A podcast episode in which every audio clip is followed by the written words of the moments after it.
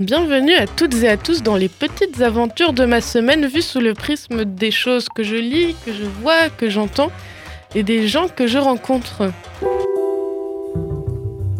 Cette semaine, à l'occasion de mon passage dans un live en direct avec mes amis, on m'a demandé de faire découvrir un ou une artiste. Je me suis mise quelques critères, notamment une artiste femme, parce qu'elles sont vachement invisibilisées dans l'histoire de l'art, une artiste contemporaine et abordable. L'évidence même m'est apparue, Sophie artiste contemporaine, conceptuelle, photographe, etc.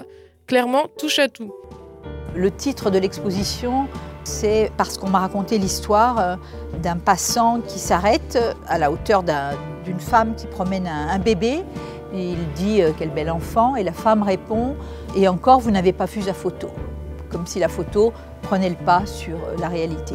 Donc c'était l'envie de donner un temps aux raisons et un temps à l'image. Comme toute artiste, elle a des thèmes sur lesquels elle centre son travail, tout comme Boltanski travailla sur des thèmes globaux et abstraits comme le temps ou la mémoire. Elle travailla sur le récit, l'intime et la vie réelle des vrais gens, particulièrement la sienne. Pour citer des choses que je trouve chouettes et qu'elle fait, et pour la mise en contexte, je parlerai tout d'abord de son travail sur la filature. Et oui, sur sa page Wikipédia, elle est catégorisée comme détective, rien que ça. Pourquoi détective? Faut savoir qu'elle voyageait beaucoup et quand elle arrivait dans une nouvelle ville, elle connaissait pas forcément des gens et s'ennuyait pas mal. Donc elle s'amusait petit à petit à suivre des gens, les prendre en photo et consigner leur trajet quotidien dans un petit carnet. Alors, ça peut paraître illégal sur le papier, mais faut savoir que c'était totalement désintéressé. Et elle a même poussé le projet un peu plus loin en demandant à sa mère d'engager un détective privé pour la filer, afin de, selon ses dires, conserver les traces de sa vie quotidienne et ne pas les laisser dans l'oubli. Euh, je me souviens quand j'ai reçu euh, la planche contact, euh, quand j'ai reçu les photos du détective, j'étais surexcitée, je les trouvais très belles.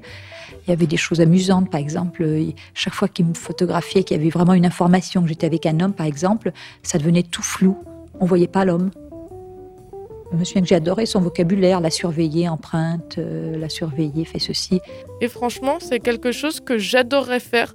J'ai juste pas assez d'argent pour engager un détective, mais c'est comme une sorte de journal intime concret et pris avec le recul de quelqu'un d'autre.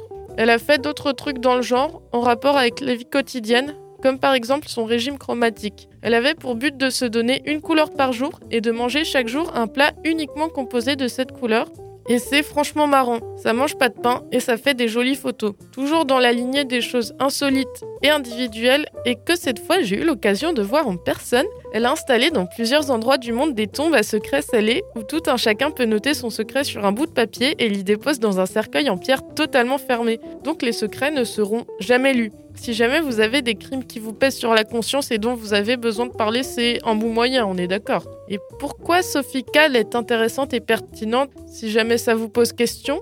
Pour moi, en tout cas, l'individualité et la vie quotidienne banalisée, c'est quelque chose qui me travaille énormément et elle permet de mettre en lumière ces petites choses en les extrapolant et de rendre le quotidien fiction.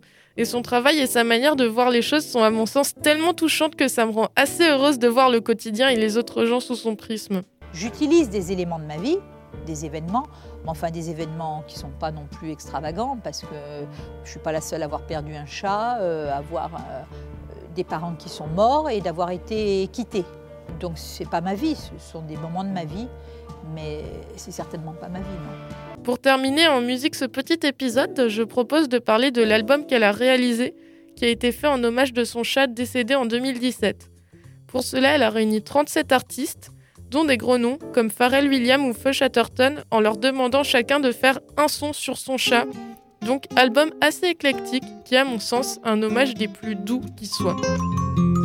Ce n'est pas un chat de paille, mais un ami de poil